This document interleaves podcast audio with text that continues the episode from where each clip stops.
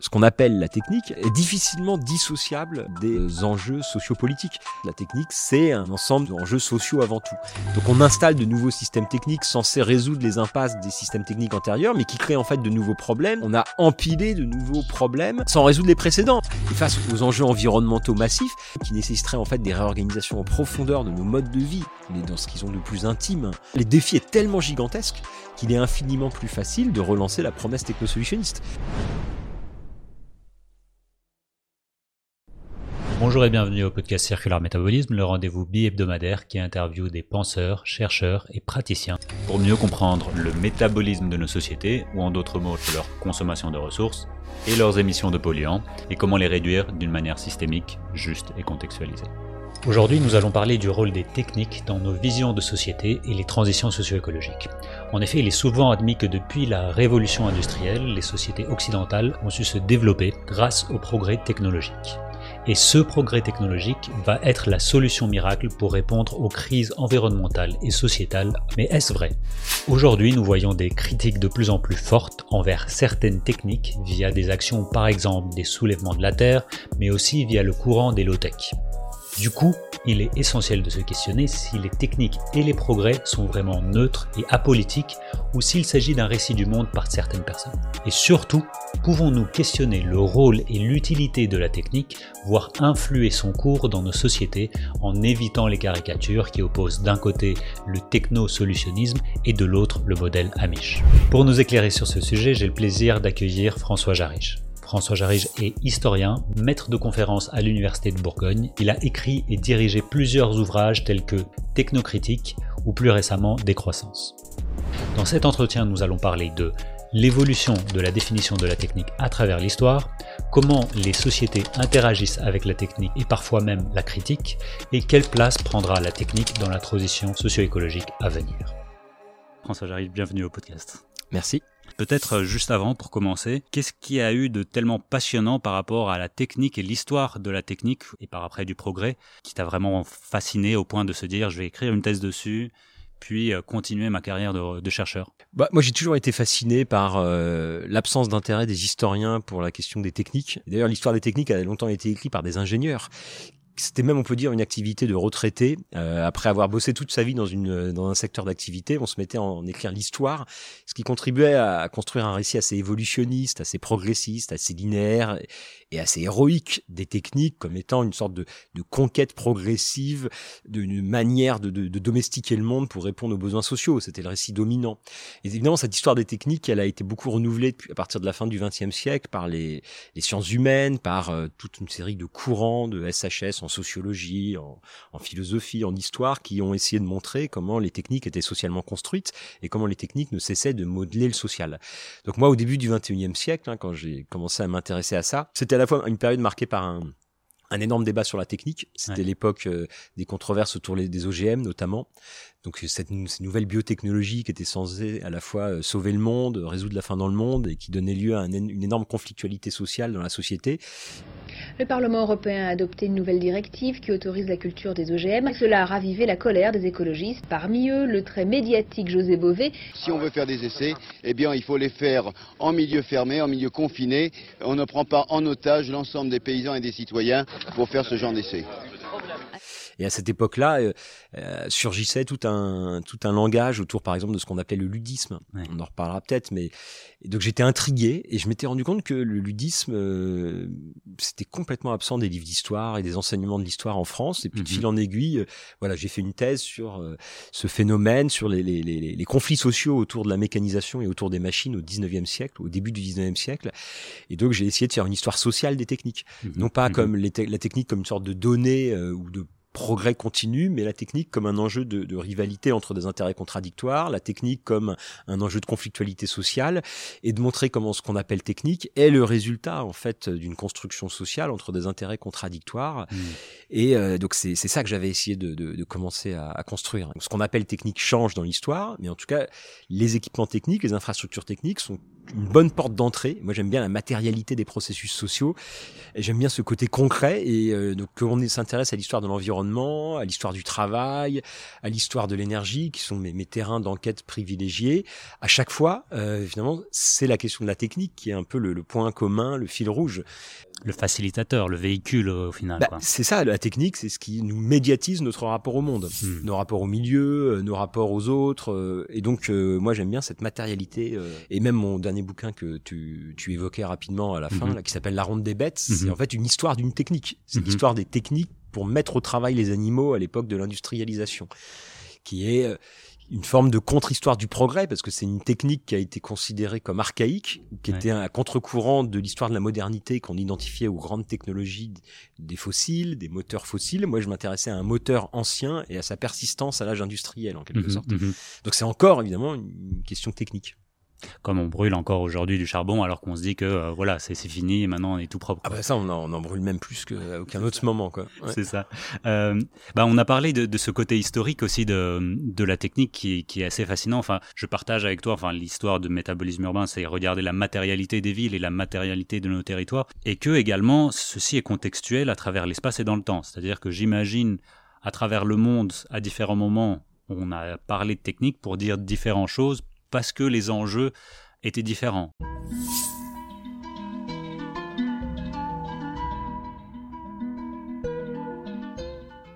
Bon alors si on commence par un, petit élément de cadrage, de définition, c'est fondamental parce que évidemment le problème c'est que quand on parle de technique, euh, on met pas tous la même chose derrière ou c'est un mot qui véhicule une forme de fausse évidence. Par exemple aujourd'hui il y a une telle obsession numérique que euh, les débats sur la technique se focalisent sur ce qu'on appellerait le numérique, c'est-à-dire un ensemble de techniques pour traiter des données et pour euh, toutes les technologies de l'information de la communication qui absorbent le monde technique. Donc la technique c'est quoi? Étymologiquement, hein, la techné, mm-hmm. ça renvoie à au grec, donc il faudrait euh, se plonger dans la longue histoire de l'étymologie et des usages de ce mot. Hein. La techné dans l'Antiquité euh, grecque, ça voulait pas dire la même chose que ce qu'on appelle technique aujourd'hui. La technique, ça désigne des, des chaînes opératoires complexes et des manières de faire des choses avec habileté. Hein, la technique, ça renvoie au monde à la question de l'habileté. Mhm. Et jusqu'au XVIIIe siècle, il faut bien voir que le mot technique est peu employé et le mot technique n'est pas employé du tout dans le même sens qu'aujourd'hui, dans le sens où c'est l'art de faire quelque chose avec habileté. Si tu regardes le dictionnaire Ferro de 1782, dans la définition du mot technique, il y a l'art de se remémorer un poème. Ah ouais. Une, technique, c'est ça renvoie pas du tout. Euh, c'est un moyen. C'est un, moyen de faire quelque chose avec habileté, avec efficacité pour mm. répondre à une fin. Euh, Au-dessous l'Ancien Régime, dans les sociétés pré-industrielles, euh, ce qu'on appelle technique aujourd'hui, ça renvoyait à l'ensemble des arts et métiers, hmm. c'est-à-dire à, l'ensemble des équipements, des dispositifs qui permettent de transformer la matière pour obtenir des, des, des objets. Ou... Donc l'artisanat. Mais oui, les arts et métiers, c'est l'ensemble de ce qu'on appelle aujourd'hui les artisans, l'artisanat. Mais même l'artisanat, euh, c'est un mot qui est particulièrement ambigu. Ce qu'il faut bien voir, c'est que donc Jusqu'au 19e siècle, le mot technique était peu employé, avait un sens beaucoup plus large, beaucoup plus flou. C'était plutôt l'art de faire quelque chose avec habileté, qui renvoyait pas du tout euh, uniquement au monde de la production ou au monde euh, de l'artificialisation euh, de la nature, par exemple, ou au monde du contrôle de la nature. Ce qu'il faut bien voir, c'est qu'il y a eu un, une transformation du sens du mot technique qui s'est opérée au milieu du 19e siècle avec l'industrialisation, le mot technique a de plus en plus été ramené à euh, des dispositifs pour accroître la productivité du travail ou pour accroître euh, la puissance d'emprise, que la puissance que les sociétés ont sur leur milieu. Et le, symbole de la nouvelle technique euh, à l'époque, ça a été la machine à vapeur. Hein, la machine à vapeur, c'est-à-dire cette, espèce de machine qui permettait de, convertir, de convertir euh, donc ce convertisseur énergétique qui convertissait du, charbon pour produire de la force, pour répondre à toute une série de besoins sociaux, pour se déplacer, pour produire dans les usines. C'est l'une des premières techniques euh, héroïques de la modernité qui va être euh, célébrée, qui va être considérée comme aussi un marqueur d'une nouvelle conception du temps et du progrès. Jusqu'au 19e siècle, le progrès technique n'existait pas vraiment dans les représentations collectives. il y avait évidemment plein d'innovations qui étaient euh, pas du tout considérées de façon nécessairement valorisante et nécessairement euh, positive. C'est-à-dire, c'est quoi comme euh, qu'est-ce qui qu'est-ce qu'il y avait comme innovation à l'époque bah, L'innovation, ça fait depuis l'Antiquité, on a amélioré les roues hydrauliques, on a amélioré toute une série d'équipements pour produire, pour se déplacer. Hein. Ça commence pas subitement, mais il y a une accélération. Hmm. Et surtout, il y a une, il va y avoir la mise en place d'une sorte de, de sphère technique séparée avec les experts de la technique qu'on va appeler les ingénieurs, qui naissent hein, dans, la première moitié du 19e siècle. Les grandes écoles d'ingénieurs, les formations. L'ingénieur, au départ, c'était euh, celui qui, euh, euh, c'était pour l'art de la guerre. L'ingénieur, c'était le spécialiste des fortifications, des sièges. et c'est de là que d'ailleurs va émerger une, aussi une conception moderne de la technique pour faire la guerre. Dans un contexte où les États se structurent, où on a besoin de dispositifs de plus en plus importants, notamment dans les contextes de siège, l'ingénieur, c'est celui qui va maîtriser ses équipements pour faire la guerre à partir de, à partir du début du 19e siècle, on va avoir des corps de spécialistes qui vont émerger. Hein. Les ingénieurs des ponts et chaussées pour les infrastructures de transport, euh, L'école des ponts et chaussées est créée au XVIIIe siècle, mais les ingénieurs des ponts et chaussées se développent au XIXe. Mhm. L'école des mines, qui est chargée d'encourager et d'accompagner le développement des techniques d'extraction minière notamment. Puis vous allez avoir tous les ingénieurs civils, c'est-à-dire des spécialistes de la technique qui vont être mis au service des acteurs économiques. Ce que je veux dire, c'est qu'il y a une séparation des fonctions. Mhm. Jusqu'au XVIIIe siècle, celui qui maîtrise la technique, c'est l'artisan. C'est celui bah qui, qui, transforme, celui qui utilise des... C'était euh, petite échelle, du coup, euh, il fallait pas... Euh, ouais les savoirs techniques circulaient peu. Hein, la première grande formalisation des savoirs techniques, c'est l'encyclopédie d'Hydro et d'Alembert, qui est une tentative de mettre à plat tous les savoirs artisanaux. On parle pas des savoirs techniques vraiment, les savoirs artisanaux, les savoirs des arts et métiers, euh, dans la logique de transparence qui est celle des lumières. C'est-à-dire, il faut faire circuler ces savoirs pour les accroître, pour améliorer l'efficacité, là où auparavant les savoirs restaient cloisonnés dans des dans des métiers, dans des corporations professionnelles, qui d'ailleurs gardaient souvent ces savoirs techniques de façon assez jalouse, qu'on reproduisait à l'intérieur d'une corporation entre maître et élève, etc. Là, il y a une ouverture des savoirs, il y a une valorisation croissante de la technique. C'est ça mm. qui. Donc, je dirais qu'il y a une rupture au milieu du 19e siècle où la technique, le mot, hein, va commencer à être euh, de plus en plus employé mm. et le mot va désigner de plus en plus des dispositifs matériels afin d'accroître la puissance d'agir des sociétés par un meilleur contrôle de l'environnement et par euh, notamment, euh, notamment grâce à toutes les technologies associées aux nouveaux combustibles fossiles qui vont démultiplier la puissance d'agir. Bon, et donc depuis 150 ans, euh, la technique est devenue une préoccupation croissante, la source d'enrichissement des sociétés, la source de la puissance des sociétés. Et ça, c'est et la source du progrès. Et ça, c'est un point fondamental. C'est que c'est aussi à ce moment-là qu'apparaît euh, l'imaginaire du progrès technique. C'est-à-dire l'idée que le progrès des sociétés est arrimé au progrès des techniques. Au XVIIIe siècle, le progrès euh, commence déjà à exister. À partir, c'est une, le progrès, c'est une certaine représentation du temps. L'idée que l'avenir sera meilleur que le passé. Parce qu'on peut se représenter le temps de plein de manières, comme quelque chose de circulaire, comme on peut se représenter le temps comme un long déclin, ou on peut se représenter le temps comme au contraire une progression continue vers l'avenir. Ce que les historiens appellent parfois les régimes d'historicité. C'est-à-dire comment on articule le passé, le présent et le futur. Au XIXe siècle s'installe un régime d'historicité progressiste fondé sur l'idée que l'avenir sera meilleur que le passé. Et ce régime d'historicité progressiste, il repose de plus en plus sur la maîtrise des techniques. Et c'est par les techniques et leur puissance que l'avenir sera meilleur que le passé. Au XVIIIe siècle, le progrès passe pas par les techniques, ça passe par l'amélioration des mœurs, l'essor du commerce, l'essor des savoirs et des connaissances donc cette diversité de, de, de, conception du progrès va de plus en plus être refermée au milieu du 19e siècle sur une conception du progrès arrimée à la technique associée à la nouvelle industrialisation et à la puissance productive des machines, pour le dire mmh. vite. Que ce soit les, le train, le symbole du progrès technique euh, pour les mobilités, les, tous les, les équipements industriels depuis la machine à vapeur jusqu'aux machines à filer dans l'industrie. Puis on pourrait démultiplier parce qu'à partir de ce moment-là, pour plein de raisons, euh, l'innovation va faire l'objet d'une valorisation croissante. On va accorder une confiance inédite dans ces innovations qui vont être chargées de modeler l'avenir et de répondre à tous les problèmes qui se posaient aux sociétés. La prophétie autoréalisatrice également, quoi. Enfin, en plus on avance, en plus on, on, se verrouille là-dedans, quoi, oui. également. Et, ce qu'il faut bien voir, c'est que les techniques, ce sont des dispositifs matériels qui vont être aussi pris en charge par un nouveau système économique, hmm. arrimés au marché, arrimés à la nécessité de faire du profit. Donc les techniques, c'est des choses qui peuvent être aussi commercialisées sur un marché, ce qui explique aussi qu'elles fassent l'objet d'une curiosité croissante, d'un intérêt croissant, parce qu'il y a des acteurs économiques qui valorisent les techniques pour, euh, évidemment, euh, pour se développer, pour euh, maintenir leur, euh, leur profit, pour faire du bénéfice, etc. Donc là, il y a toute une série de phénomènes économiques économiques, sociaux, culturels qui s'agencent pour faire de nos sociétés contemporaines en fait des sociétés omnibulées par la technique. Et aussi idéologique évidemment. Enfin, je veux dire, à un moment, on s'est dit que on doit transformer la nature. C'est bon, on est séparé de la nature, on a le progrès, on y va. Voilà, ça c'est le grand, euh, le grand récit euh, anthropologue, euh, notamment sur le naturalisme, hein, l'idée que à partir de l'époque moderne se construirait une séparation entre nature et culture, donc ce qui relèverait de la nature et ce qui relèverait des artefacts et des créations humaines.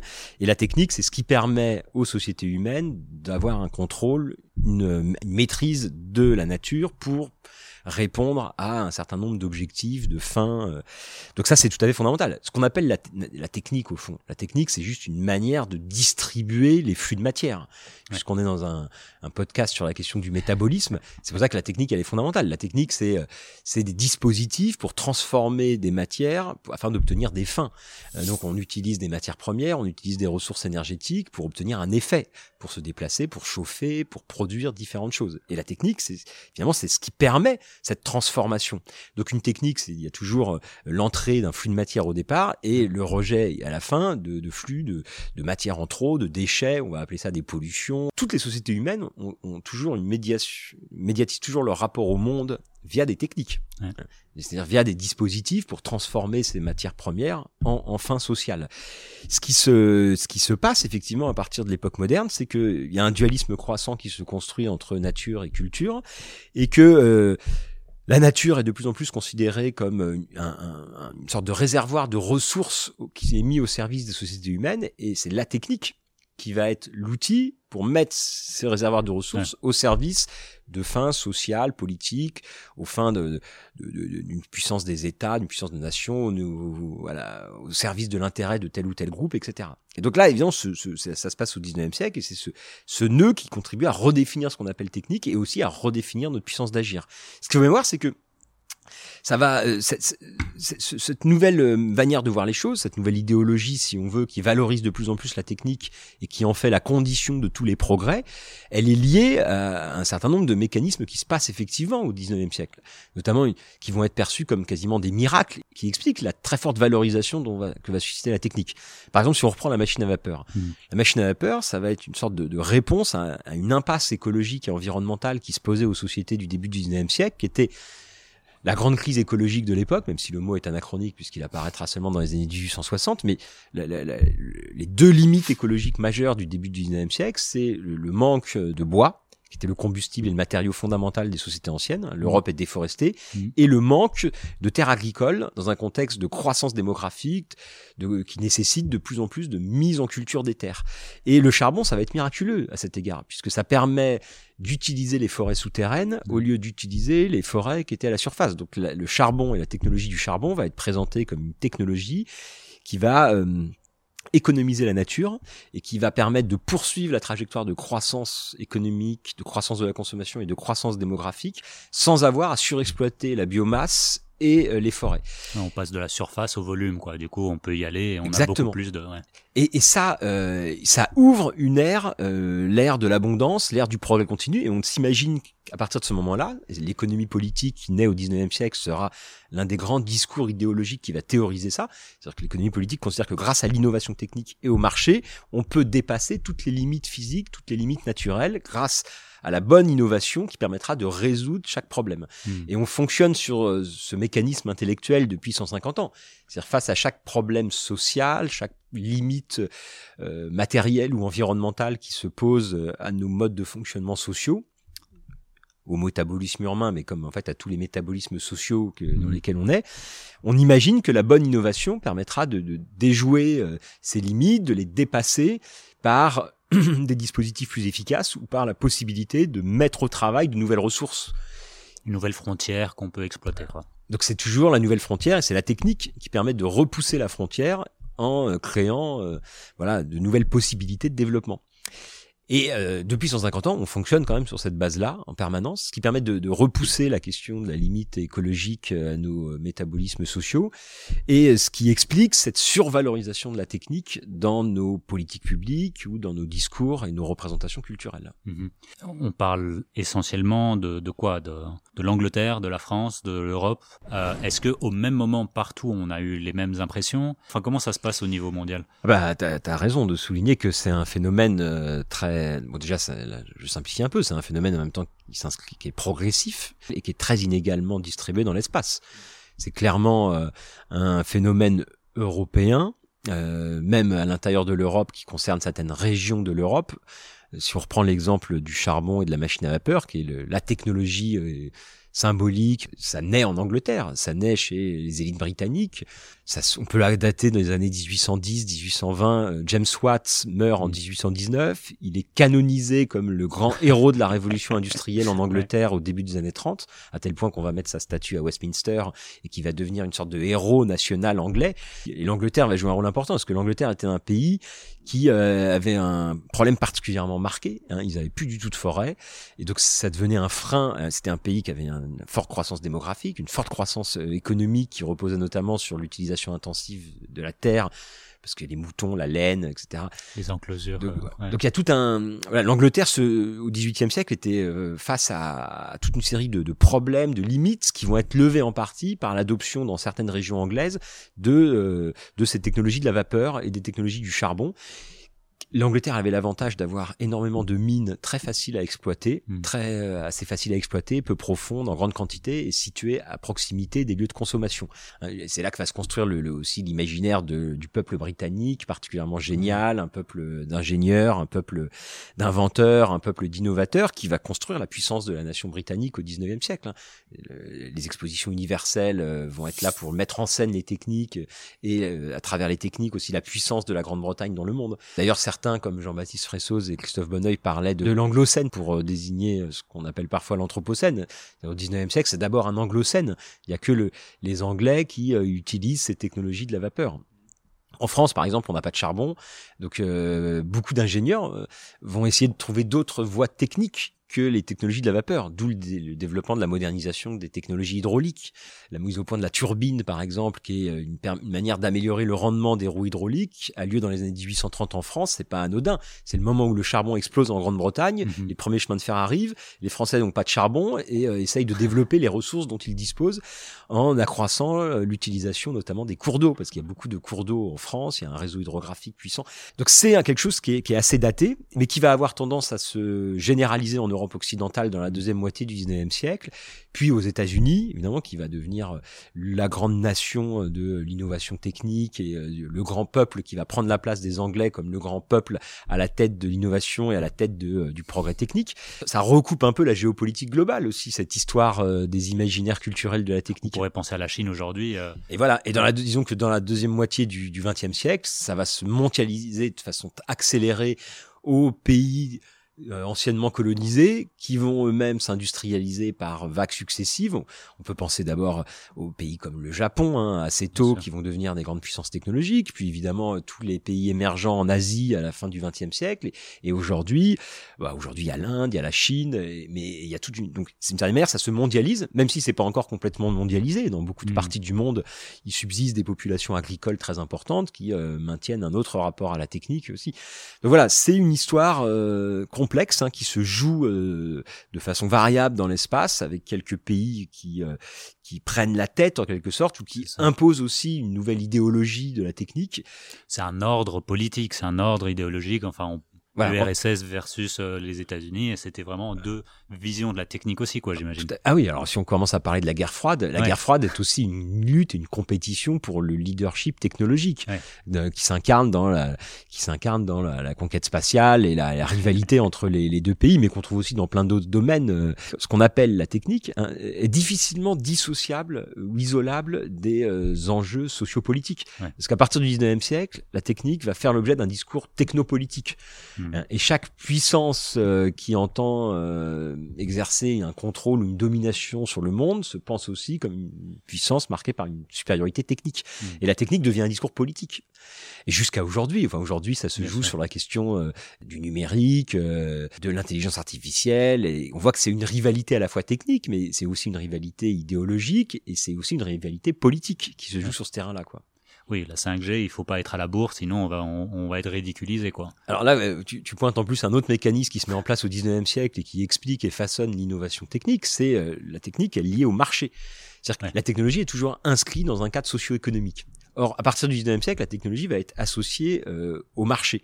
C'est l'une des raisons pour lesquelles on ne peut pas s'opposer à une technique, où on considère que la technique est une sorte de mouvement naturel, de croissance, Parce que euh, selon cette logique du libre marché, du libre échange qui s'impose au 19e siècle, si vous n'adoptez pas telle technique, les voisins l'adopteront. Donc ça permet de cadrer le débat et de refermer toute interrogation sur les choix techniques, puisqu'il n'y a pas à avoir de débat sur les choix techniques. Les choix techniques sont liés à une pure rationalité technique et sont liés à la concurrence et au jeu du marché. Donc c'est une manière aussi euh, d'extraire ce qu'on appelle technique et débat sur les choix techniques de toute forme de discussion collective sur euh, les finalités, les objectifs. Il y a une sorte de, de sphère technique qui se met en place avec sa propre autonomie. Hein. C'était la thèse de Jacques Ellul dans, dans, après 1945, c'est-à-dire qu'avec la modernité industrielle, la technique s'autonomisait. Il voulait pas dire que la technique était autonome, ça n'a aucun sens. Il voulait pas dire que la technique était autonome, parce que la technique c'est rien de plus que du social et du politique cristallisé dans des artefacts matériels. Hmm. En ce sens, la technique n'est jamais autonome. Elle est toujours le reflet, le résultat, le, elle est toujours en lien avec des sociétés données. Mais avec l'industrialisation, la sphère technique tend à s'autonomiser, c'est-à-dire à être détachée des objectifs sociaux qu'une société se donne, parce que d'une certaine manière, dans les sociétés anciennes, euh, la technique était engrammée et inscrite à l'intérieur de communautés sociales, à l'intérieur de groupes sociaux qui la façonnaient, y compris qui la freinaient d'une certaine manière, mmh mmh parce qu'elle était complètement inscrite dans la sphère sociale. Elle n'était pas considérée comme un, un, élément autonome ou séparé du social. C'est ça qui va se passer au 19e siècle. C'est-à-dire que la technique va peu à peu s'autonomiser dans les discours comme une idéologie à part qui est chargée de mener tout le reste de la société. Mhm. On parle technique souvent? C'est quoi la différence entre technique, technologie et infrastructure? Technologie, c'est quoi? C'est la science des techniques ou comment on navigue euh? C'est complexe, hein, c'est parce qu'en plus euh, les mots ont changé. Donc la technique, euh, c'est euh, le, sens initial, le sens euh, la techné, l'art de faire quelque chose. Ce sens va se resserrer. Au 19e siècle, le mot technologie avait une sens très un sens très particulier. Mm. C'était l'art des opérations artisanales. C'était la science des techniques. Technologos, le discours sur la technique. Ce qu'il faut bien voir, c'est que ce mot euh, s'est perdu en français au cours du 19e siècle et euh, le mot technique est devenu le terme générique pour désigner tous les objets, tous les équipements euh, disponibles. Et le mot technologie est revenu en fait beaucoup plus récemment en français depuis après 1945 depuis l'anglais. Technologie. Et là, pour désigner, un, un, un, pour désigner quelque chose de très différent. C'est-à-dire que dans le, le, quand on emploie le mot technologie aujourd'hui, on ne veut pas dire la science des techniques ou la science des opérations artisanales au sens qu'on donnait à ce mot en 1800, on veut dire en fait l'ensemble des dernières technologies disponibles à un moment donné. Il s'agirait de distinguer la technique. La technique, c'est euh, les dispositifs permettant euh, de faire quelque chose avec habileté. Et la technologie, c'est la technique telle qu'elle est prise en charge par le système industriel. D'accord. Ça, donc ça serait une autre manière de définir la chose. Donc le mot euh, technologie euh, aujourd'hui, il désigne en fait euh, toutes les techniques qui sont disponibles dans la société à une époque, en général, en évoquant en premier lieu les dernières technologies, les technologies, les techniques considérées comme les plus modernes. Mmh. Donc il y a, une, t'as raison de pointer ça. Hein, il y a une sorte d'ambivalence dans le langage qui est très très ambigu. Ensuite, les infrastructures. Les infrastructures, c'est c'est une sous-catégorie à l'intérieur de ce vaste ensemble des techniques qui désigne les euh, aménagements, les équipements euh, permettant de faire tenir le système technique. Donc les infrastructures, ça peut être les infrastructures de transport, les infrastructures de communication, qui elles-mêmes sont un réseau de techniques qui répondent pour euh, faire donc il y a les infrastructures urbaines, il y a les infrastructures de transport, il y a les infrastructures de communication, il y a plein d'infrastructures. Les infrastructures, c'est l'ensemble de, ce réseau de techniques qui permettent de faire tenir en fait un système technique. Donc l'autre expression qu'il faudrait euh, utiliser et distinguer, c'est la notion de système technique. C'est-à-dire qu'avec la modernité, les techniques ne fonctionnent pas de façon isolée, de moins en moins de façon isolée, elles fonctionnent euh, dans le cadre de ce que les sociologues appelaient des, des systèmes techniques. Et la caractéristique de la modernité, c'est de, de plus en plus de développer des macro-systèmes techniques, c'est-à-dire des systèmes d'interrelation entre les techniques qui fonctionnent en fait de façon coordonnée.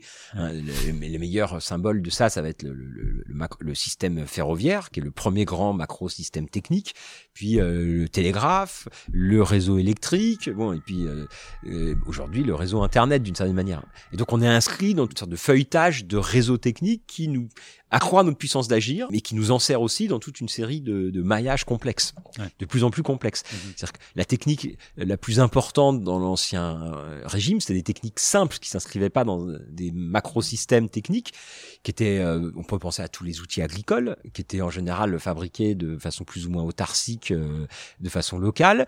Mais avec le 19e siècle, évidemment, le, le, statut de ces techniques, la façon de se les représenter va, va complètement mhm. changer du fait de ces imaginaires et du fait de cette mise en cette mise en réseau de tous ces équipements qui vont modifier en profondeur leur, fonctionnement. non, mais je pense que c'est important parce que voilà, on se retrouve aujourd'hui à faire euh, face à des débats dont on ne connaît pas les termes, on ne connaît pas les règles et on est, on, sait pas ce qu'on est en train de combattre, on ne sait pas comment combattre, on sait, sait rien du tout. Et je, je pense que c'est quand même important, quoi.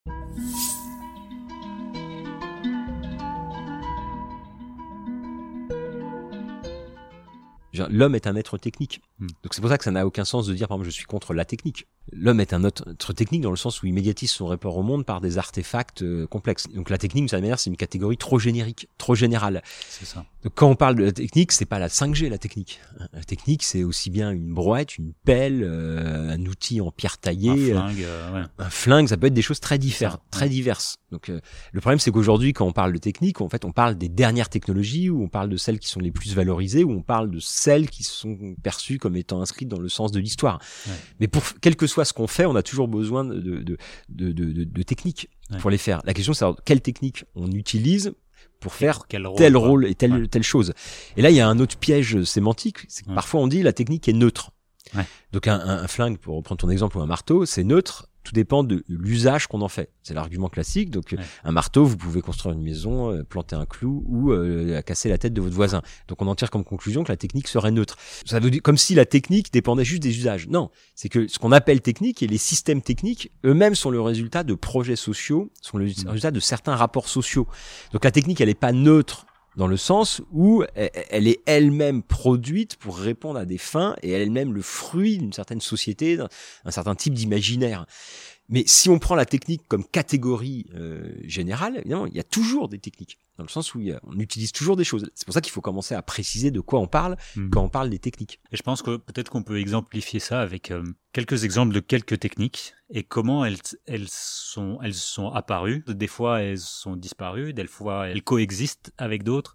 C'est-à-dire que dans bah, le nouvel ouvrage, c'est l'attraction animale. L'attraction animale existe encore aujourd'hui bien que on a inventé la voiture, bien que on a inventé euh, des moyens euh, d'agriculture euh, intensif. Enfin, c'est quoi un peu le processus de vie ou le, la vie d'une technique Parfois, on s'imagine que l'histoire des techniques, ça serait une sorte de, de mouvement linéaire avec. il y avait d'abord des technologies à traction animale qui auraient été remplacées et abandonnées par l'arrivée du moteur mécanique fossile charbon puis pétrole notamment, qui vont permettre de faire disparaître cette technologie à traction animale. Une mm. sorte de récit linéaire, évolutionniste, avec des technologies archaïques pour les sociétés archaïques et des technologies modernes. En réalité, c'est c'est pas ce qui se passe parce que les techniques coexistent euh, mm. en permanence et, s'ajoutent et s'additionnent. Ce que je veux dire, c'est que les technologies par exemple à traction animale ne sont pas un archaïsme à l'époque de la vapeur. Elles ont jamais été autant développées. C'est-à-dire que euh, l'arrivée du chemin de fer, par exemple, n'a pas fait disparaître les technologies de la traction animale. Elles les ont intensifiées parce que le chemin de fer permet d'accroître les mobilités sur les grandes distances. Et ce qui oblige, ce qui intensifie les mobilités sur les distances intermédiaires, ce qu'on appelle aujourd'hui le dernier kilomètre. Et pour réaliser toutes ces mobilités intermédiaires, on va utiliser la traction animale. Donc euh, les, les, les, les, charrettes, les charrues, euh, toutes les technologies à, force animale se démultiplient au 19e siècle. Vous avez des centaines de mmh. brevets pour mettre au point des technologies modernes à force animale. Bien sûr, et, euh, et encore aujourd'hui, vous avez des après 1945, vous avez, on a adapté les attractions animales pour l'agriculture africaine, par exemple, et aujourd'hui encore, vous avez des, des, organisations qui essayent d'améliorer les les charrues ou les dispositifs anciens. Bon, donc c'est, euh, c'est, on vit plutôt dans des mondes euh, de coexistence technique hmm. qui répondent à des usages sociaux et à des mondes sociaux différents. En gros, ce qui va se passer, c'est qu'à l'époque contemporaine, la traction animale va devenir une technologie du pauvre, hmm. là où la technologie des fossiles va devenir la technologie euh, du riche. Donc on voit aussi comment se, se hiérarchise en fait. Hmm socialement euh, les techniques et euh, dans les, les, technologies des riches vont faire l'objet d'une survalorisation sociale, vont être inscrits dans une sorte de, de lecture évolutionniste du monde comme étant l'avant-garde du progrès, etc. Au 19e siècle, par exemple, pour parler des technologies à force animale, on parlait des manèges de chevaux. Les manèges de chevaux, c'est des moteurs qui utilisent la force animale pour produire un mouvement mécanique. Bah, beaucoup d'acteurs euh, c'est pas du tout une technologie ancienne, c'est une technologie qui se développe et qui est appliquée à plein. Par exemple, dans l'agriculture, c'est seulement après 1850 qu'on hmm. commence à utiliser ces usages euh, et ces outils à force animale dans l'agriculture. Parce qu'avant, de toute façon, il n'y avait pas assez d'animaux, avant l'essentiel du travail était manuel, avant... Donc on va mettre les travails aux animaux euh, en fait assez tardivement. Donc, et ça, et ça, ça complexifie aussi cette espèce de récit un peu habituel, euh, plus simpliste et en même temps plus rassurant, selon laquelle la technique serait euh, une amélioration successive, une nouvelle technique chassant l'autre. En fait, non, les nouvelles techniques s'additionnent aux autres et répondent à des usages euh, sociaux différenciés. C'est pas les mêmes pays, c'est pas les mêmes acteurs qui vont les, utiliser. Donc il y a aussi une, sorte d'évolutionnisme technique qui, s'inscrit dans un, une lecture évolutionniste des sociétés de, à l'époque contemporaine. Mhm. C'est intéressant parce que du coup, on a une mosaïque de techniques aujourd'hui. Enfin, elles sont en compétition d'usage les usages sont aussi créés. Ils n'existent, enfin, c'est pas les mêmes usages qu'on avait par le passé aujourd'hui. C'est-à-dire que les techniques nous permettent aussi de se dire, bah, je vais avoir besoin d'autres usages puisque c'est maintenant possible. Enfin, c'est un peu euh, quelque chose de perpétuel comme ça. Mais on pourrait se poser la question, tiens, euh, qu'est-ce qui se passe si euh, toute la mobilité devient tractée par des animaux plutôt que par les, voitures. Enfin, on pourrait se dire, on, passe de l'un à l'autre, quoi. L'exemple le plus fascinant, on va revenir à l'attraction animale si tu veux après, mais l'exemple du vasien, c'est le vélo. Oui, oui. Le vélo, c'est un appareil à traction humaine. Ouais. C'est qui est mis au point assez tardivement euh, au 19e siècle euh, par toute une série d'inventions, de, de, perfectionnement dans la mécanique qui fait qu'on va réussir à d'amélioration aussi des infrastructures routières qui fait que un vélo au 18e siècle avait peu de sens parce qu'il n'y avait pas les chemins. Et donc on a cru que le, la voiture allait remplacer le, le, vélo ou alors que le vélo allait être renvoyé du, dans la sphère des loisirs alors que la mobilité euh, allait être prise en charge par les transports mécaniques électrique euh, ou euh. Mais en fait, euh, on assiste aussi à un retour du vélo. Donc le vélo, c'est un exemple de, technique qui est assez sobre, assez simple, qui est pas si simple que ça d'un point de vue technique, mais qui l'est beaucoup plus qu'une voiture électrique ou qu'un TGV par exemple. C'est-à-dire que le TGV, ça permet d'aller très vite sur de très grandes distances. Évidemment, le vélo ne permet pas ça. En revanche, le vélo permet d'avancer d'un point A à un point B euh, sans produire de pollution et en consommant un, un, minimum de déchets ou de matière en amont. Hmm. Donc évidemment, euh, si on veut faire la même chose qu'avec un TGV avec un vélo, ça va être compliqué. Ça. Parce que donc la question, c'est que la technique doit être subordonnée à des objectifs sociaux, à des fins sociaux. Si l'objectif c'est la puissance, c'est-à-dire produire en masse pour un marché euh, de le, euh, marché marqué par l'obsolescence des biens de consommation qu'il faut produire en quantité astronomique au plus bas coût. Si l'objectif c'est d'aller le plus vite possible d'un point dans le monde à l'autre, on aura besoin d'avions. Si l'objectif c'est de, de, construire une forme de sobriété dans les consommations, mmh. de réduire nos flux de matière, évidemment on n'aura pas les mêmes techniques. On n'aura pas besoin des techniques de la puissance. ce qu'on mettra en avant c'est moins la puissance que euh, l'utilité d'usage pour répondre à certaines fins. Donc on voit que ce qui est promis en fond c'est la société. C'est quels objectifs on se donne. Est-ce que l'objectif qu'on se donne, c'est de permettre à 8 milliards d'habitants d'aller en vacances en Thaïlande tous les ans Ou est-ce que l'objectif qu'on se donne, c'est de contracter nos métabolismes sociaux pour avoir un impact environnemental et écologique plus réduit sur les milieux Et évidemment, euh, en fonction de cet objectif-là, qui est d'abord en fait un projet social et politique en réalité, en fonction de l'état du monde, on construira pas les mêmes équipements, les mêmes outils, les mêmes techniques. Et c'est en cela que la technique elle est secondaire. Du coup, elle est forcément politique, elle est forcément une vision du monde, elle est forcément... Euh, la technique n'est que euh, la cristallisation de, de, vision du monde, de projets sociaux, d'objectifs. Donc c'est donc c'est ça qui est fondamental. C'est en fait c'est remettre la politique au cœur de la technique et ne pas croire que la technique est quelque chose de, de neutre, juste un ensemble de solutions pour répondre à des problèmes, puisque les problèmes sont aussi les problèmes créés par les techniques, puisque chaque technique redistribue les flux de matière. Ouais. Donc une société du nucléaire, c'est pas les mêmes flux de matière qu'une société euh, de l'hydraulique, qu'une société de la force manuelle. donc ah, voilà, donc ça c'est des arbitrages, mais qui sont des arbitrages sociopolitiques euh, dans des contextes euh, donnés. Alors, le contexte d'aujourd'hui, c'est un contexte de contraction des ressources et de destruction environnementale du monde. Hmm. C'est pour ça qu'il faut modifier nos imaginaires et nos, nos façons de, de, produire les techniques pour les adapter à ce nouveau contexte. Ouais. oui, je pense que c'est là où on comprend aussi l'intérêt de discuter de technocritique ou de critique à la technique. Oui, en fait, c'est bon, le, bouquin euh, technocritique que j'avais écrit il y a quelques années, c'était une, une, sorte de contre-histoire des techniques contemporaines du point de vue des controverses, des débats, des arguments, des opposants, des mouvements qui choisissaient d'interroger les choix techniques. Ce qu'il faut voir, c'est que avec la redéfinition de la technique qu'on observe au, au 19e siècle, la technique sort de l'espace de la négociation et du débat. Hmm ce qu'elle était auparavant d'une certaine manière. C'est-à-dire que chaque société, en fonction de, de, de, ses contextes, de ses contraintes, euh, adoptait, mettait au point des, euh, des appareils qui étaient d'une certaine manière très fortement contraints par le social. Au 19e siècle, c'est presque l'inverse qui va se passer. C'est-à-dire que le social va être de plus en plus contraint par la technique. Parce que euh, la technique va être prise en charge par les États, par des acteurs économiques dominants et que la technique va devenir l'outil principal pour résoudre tous les, tous les problèmes. Et donc, euh, donc la technique sort du débat. Donc il n'y a pas à avoir un, d'une certaine manière, il n'y a, a, pas à critiquer telle ou telle technique. Mm. Il y a juste à adapter les usages, adapter la société pour l'accueillir. C'est comme ça qu'on va construire le monde technique à partir du 19e siècle. Comme si la technique c'était la façon, ce qu'on appelle progrès technique, c'est le choix de la façon la plus optimale de, de réaliser quelque chose. Se déplacer, se chauffer, produire de la nourriture, produire telle ou telle chose. Donc la technique qui va être prise en charge encore une fois par un nouvel imaginaire, une nouvelle euh, idéologie du progrès et par un ensemble de groupes d'experts aussi dont l'identité mmh. Par leur maîtrise de la technique, ça fait que la technique sort du débat démocratique puisque la technique n'est plus quelque chose qui, qui, doit être façonné, mais quelque chose qui s'impose à nous. Il y a eu des doutes, des interrogations qui ont émergé de groupes sociaux très différents. Par exemple, mes, mes ouvriers qui brisaient les machines au début du 19e siècle, c'était pas des, des, gens qui étaient technophobes, qui étaient contre le progrès technique. Eux-mêmes étaient des techniciens en réalité. Ils étaient contre certaines techniques dont ils dénonçaient les conséquences sociales, qui dont ils voyaient, qu'ils voyaient comme des outils de pouvoir que mmh. certains industriels obtenaient sur le reste de la main d'œuvre, comme des outils aussi de concentration de la production aux dépens d'autres manières d'organiser la production. Donc c'était ça. Euh, donc c'est pas être, le débat il est pas pour ou contre la technique. Le débat il est toujours en fait euh, la vision du monde. Et en fait, c'est ça. Donc, donc c'est pour ça que tu as raison. Là, il faut être technocritique dans le sens où chaque choix technique impose des reconfigurations des rapports sociaux et des flux de matière. Ouais. Donc il, il, faut interroger chaque choix technique en, en essayant d'analyser qu'est-ce qu'il implique pour le monde, qu'est-ce qu'il implique en termes de production de déchets, en termes de consommation d'énergie, et qu'est-ce qui nous permet de faire.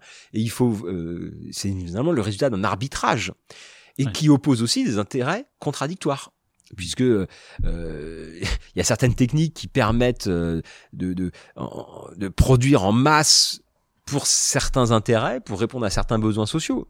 Et euh, mais en faisant ça, évidemment, elles, produisent toute une série d'effets indirects, hein, ce qu'on appelle les pollutions. Et, et, donc à chaque fois, c'est une sorte d'arbitrage.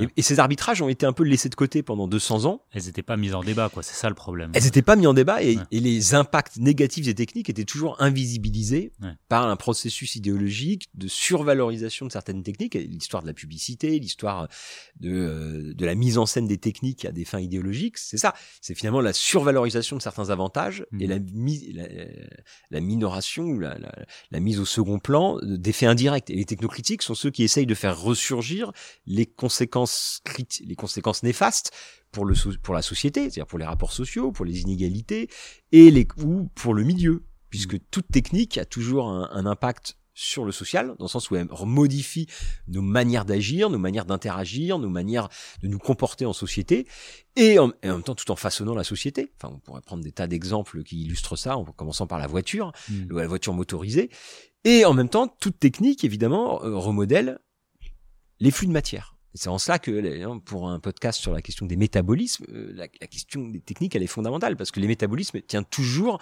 par des choix d'équipement, des choix de dispositifs techniques qui structurent ces flux de matière. Et qui structurent les bons et les mauvais flux, quoi. Enfin, on peut faire des pistes cyclables, ou alors faire des autoroutes. C'est ça, pour répondre aux, aux mêmes fins. Alors, mais évidemment, ça sera pas toujours, ça sera pas la même ville, une ville euh, structurée euh, par des pistes cyclables ou par la mobilité pédestre, ou euh, et des villes structurées par euh, des autoroutes urbaines. Et il y a plein, enfin, on part d'un petit exemple et au fait les ramifications ah ben, sont euh, un projet de, société. Voilà, c'est deux projets de société radicalement différents. Ouais. Deux manières même de penser la ville, de vivre la ville, d'expérimenter la ville individuellement. Et même, ça pose des questions considérables de, de, de ce qu'est la ville euh, à l'ère de la métropolisation. Enfin, on ouais. peut imaginer des sociétés avec ouais. des réseaux denses de petites villes ou des euh, sociétés polarisées par quelques métropoles géantes connectées entre elles par des réseaux techniques extrêmement puissants. Voilà. Et c'est pas, c'est pas les mêmes villes, quoi. On a parlé de, bris des machines. Est-ce qu'on peut donner certains exemples? On a parlé de ludisme aussi euh, euh, tout à l'heure. Comment, comment ça se passait ces, ces activités-là à cette époque-là? Ce, qu'on appelle les bris de machines, c'est-à-dire c'est des, des, des, émeutes euh, c'était des émeutes ouvrières au cours desquelles les, les ouvriers choisissaient d'attaquer euh, telle ou telle euh, machine. C'est un phénomène assez spécifique à la première moitié du 19e siècle, mm. quand justement l'imaginaire du progrès technique ne s'était pas encore installé. Quand l'idée que, quand l'idée, quand l'idée, enfin, quand n'était pas encore évidente l'idée qu'on ne pouvait pas s'opposer à telle ou telle technique. Au contraire, au début du 19e siècle, on pouvait s'opposer à une technique qui apparaissait néfaste. Donc, ce qu'on appelle le ludisme en Angleterre, par exemple, c'est des, des centaines de, d'émeutes qui ont lieu dans les régions textiles à un moment en 1811-1812 où euh, l'Angleterre est dans une situation de crise. Euh, il y a les guerres avec Napoléon, ce qui fait qu'il y a une grande misère sociale. euh, les ouvriers sont sans travail, la production diminue, et c'est à ce moment-là que les, un certain nombre d'industriels choisissent pour introduire des nouvelles machines qui accroissent la productivité du travail.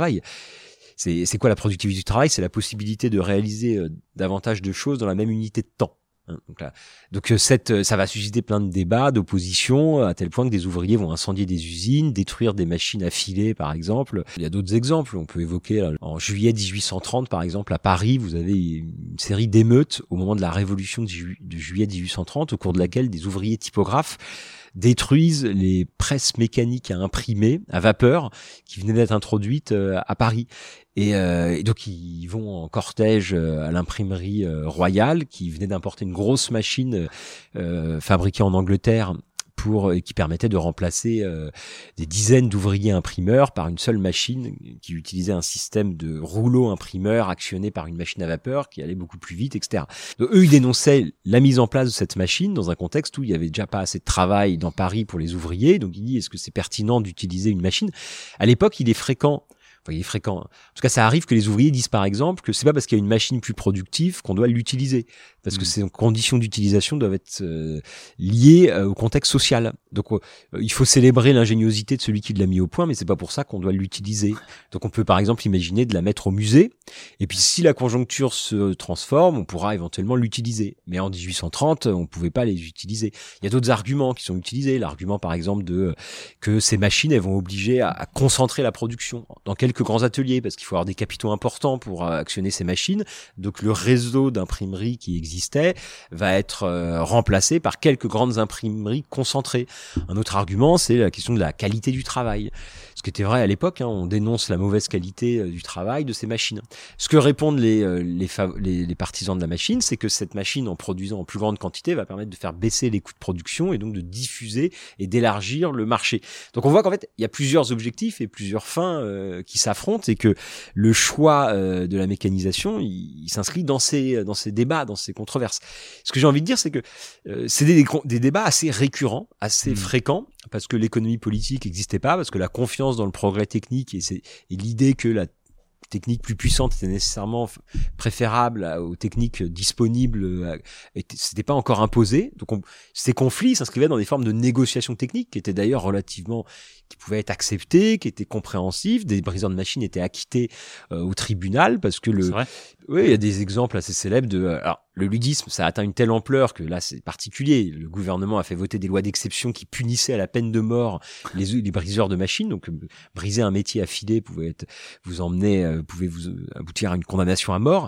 Mais dans d'autres cas, euh, les ouvriers qui s'étaient insurgés euh, étaient acquittés en justice parce que les juges considéraient que oui, effectivement, le fabricant qui introduisait cette nouvelle machine rompait une sorte d'équilibre local, que euh, la population allait se retrouver dans la misère, que euh, c'était pas tolérable. Donc euh, parce que cet imaginaire du progrès industrialiste, il n'était pas encore complètement enraciné. À partir de 1860, les choses se transforment. C'est-à-dire qu'on rentre vraiment dans l'âge du progrès technique, dans la confiance dans la technique, et la possibilité même de contester les choix techniques se referme. On, désormais, on ne conteste plus les choix techniques, on peut Ouais. tout au mieux redistribuer les bénéfices de la technique via la mise en place de régulations. Le salariat et puis les choses comme ça. Voilà, c'est mais, ça, ouais. mais d'une certaine manière, ça va être toute la, la force du mouvement ouvrier et du mouvement syndical qui se structure à cette époque-là. Ça va être d'essayer de socialiser les bénéfices du progrès technique pour permettre une redistribution sous la forme de diminution de la durée du travail ou d'augmentation de salaire. Et sous forme aussi de régulation pour sécuriser les techniques. Ça devait exploser de partout, ouais, enfin. Et donc, on ne contexte plus la technique, on met en place des espaces en fait de régulation pour domestiquer ou socialiser ce qu'elles permettent pour le redistribuer. Ce qu'il faut bien voir aussi, c'est que euh, alors là, ça c'est en Europe occidentale, mais euh, les techniques se jouent aussi à une échelle globale. Hmm. C'est-à-dire que les, ce qu'on appelle technique, c'est fait de métaux, c'est fait de matériaux qui sont aussi extraits à l'autre bout du monde. Et donc, euh, euh, une technique, c'est une manière de redistribuer, de réorganiser les rapports sociaux au travail, mais pas seulement, mais de réorganiser les rapports de travail en faisant naître le salariat, en déqualifiant, en permettant une standardisation du travail, une rationalisation, une automatisation croissante des tâches, ce qui augmente les gains de productivité, ce qui fait baisser les coûts, mais qui se paye par une redéfinition de ce qu'on appelle le travail et voire un travail de plus en plus parcellisé, etc. Et euh, ça se paye aussi à l'échelle globale, c'est-à-dire que les techniques de l'âge industriel, elles sont le résultat de flux de matière à l'échelle globale. Par exemple, euh, on a besoin de métaux, on a besoin de matières premières qui sont extraits dans des périphéries pour faire fonctionner les technologies euh, des pays euh, centraux du capitalisme industriel. Mm. De même que les déchets produits par les techniques sont euh, évacués euh, dans les pays. Alors aujourd'hui, le, le cas le plus symptomatique et symbolique, c'est le numérique. Mm. C'est-à-dire que vous avez des métaux rares qui sont extraits dans les mines des pays du Sud et euh, les euh, déchets électroniques sont euh, reportés euh, dans des décharges géantes dans les pays en Afrique ou dans les pays du Sud. Donc ça, c'est un- l'exemple paradigmatique de comment une technique redistribue les flux de matière à l'échelle du monde pour le bénéfice d'une minorité qui sont les consommateurs des classes moyennes sup euh, Mm. européennes qui bénéficient des avantages qui pourraient être discutés aussi euh, eux-mêmes, mais qui bénéficient en tout cas des nouvelles possibilités d'usage permis par ces techniques, tout en invisibilisant les coûts sociaux et environnementaux que ces techniques produisent à l'échelle globale. Donc en gros, ce débat, il, il est refermé, je pense, dans, les- dans, la, dans, la, euh, dans la deuxième moitié du 19e siècle, dans les pays occidentaux, au nom euh, du progrès technique, de la confiance dans le progrès technique et dans l'idée que c'est le progrès technique qui construira le progrès des sociétés. Mm. Ça a, et, et ça a fonctionné d'une certaine manière pendant 150 ans. C'est ce qu'on appelle le développement euh, euh, de l'industrialisation, euh, avec ses retombées positives comme l'augmentation du niveau de vie, la possibilité d'accéder à des biens de consommation en quantité croissante, avec une accélération au XXe siècle. Et ce qu'on observe aujourd'hui, c'est c'est un, une sorte de hum, voilà, c'est la limite de ce processus. Mhm. C'est-à-dire que les coûts environnementaux et les coûts sociaux de ce processus, désormais, deviennent de plus en plus inacceptables et intolérables. Et on ne peut plus repousser dans l'espace les coûts sociaux et environnementaux. Mhm. Parce que maintenant, c'est l'ensemble de la planète qui est industrialisée. Or, l'industrialisation et ce progrès technique occidental a été possible parce qu'on faisait reporter sur les autres, en fait, euh, les coûts négatifs qui étaient donc invisibles pour le consommateur européen. Or, c'est cette possibilité de faire reporter sur les autres ces coûts qui désormais euh, n'est plus vraiment possible parce que la planète s'est unifiée, parce que les anciens pays en voie d'industrialisation sont eux-mêmes aujourd'hui des pays industrialisés avec l'émergence d'une classe moyenne.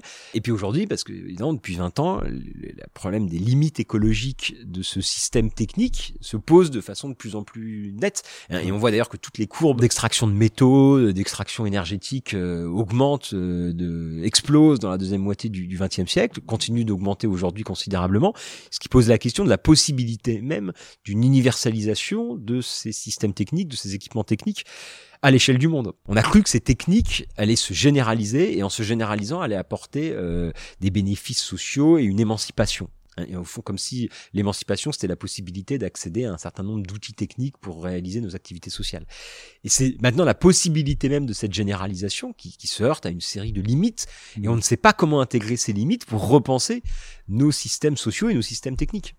Je pense que c'est là évidemment la, le nœud du problème. C'est ça qu'on doit aujourd'hui discuter. le nœud du problème. Quoi. Exactement. Et, et du coup, on voit que cette histoire de technique technocritique se, se heurte de manière très frontale avec la conception de la croissance, la conception de, de notre futur. Et du coup, euh, on commence vivement à critiquer certaines techniques et aujourd'hui on, est dans, dans le vraiment le, bout du bout. On n'a plus d'autre choix que de commencer à euh, se dire qu'il va y avoir autre chose. Euh, il va y avoir la décroissance il va y avoir la sobriété, il ne va plus y avoir, même le président parle de fin d'abondance, mais par contre, on peut quand même avoir la technique. Et du coup, c'est là où je trouve intéressant de se dire quelles sont les nouvelles visions du monde, quel est le rôle de la technique dans cette nouvelle vision du monde.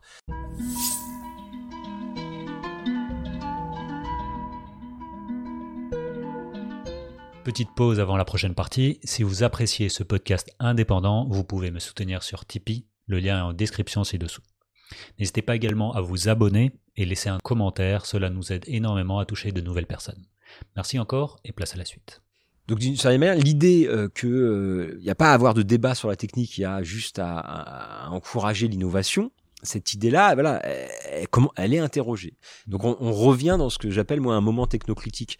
C'est-à-dire que je pense que des vagues comme ça dans le temps. Oui, c'est ce qu'on observe, c'est que c'est pas un mouvement linéaire. Il y a pas, c'est aussi, il y a des euh, moments technocritiques qui s'ouvrent quand les promesses de, quand ces promesses techniques s'effondrent ou ne semblent pas se réaliser. Promesses de modernité, au fait, c'est le néolibéralisme et tout ça. On, on pensait qu'on allait faire mieux et tout ça, et au final, tous les acquis sociaux s'effondrent. Oui, en fait, au 19e siècle, la promesse d'émancipation est ramenée à la promesse du progrès technique, et euh, régulièrement, depuis 150 euh, ans, on se rend compte que ces promesses euh, correspondent pas à la réalité, que ce soit dans dans l'Europe des années 1930, quand il y a une, une crise globale du capitalisme, une misère énorme, à un moment où euh, on est censé rentrer dans une ère d'abondance, etc. Donc il y a une il y a des fissures d'une certaine manière, il y a des moments technocritiques suivis de relance de cadrage modernisateur, mmh. où la, la, technique et la confiance dans la technique renaît très fortement. C'était le cas après 45.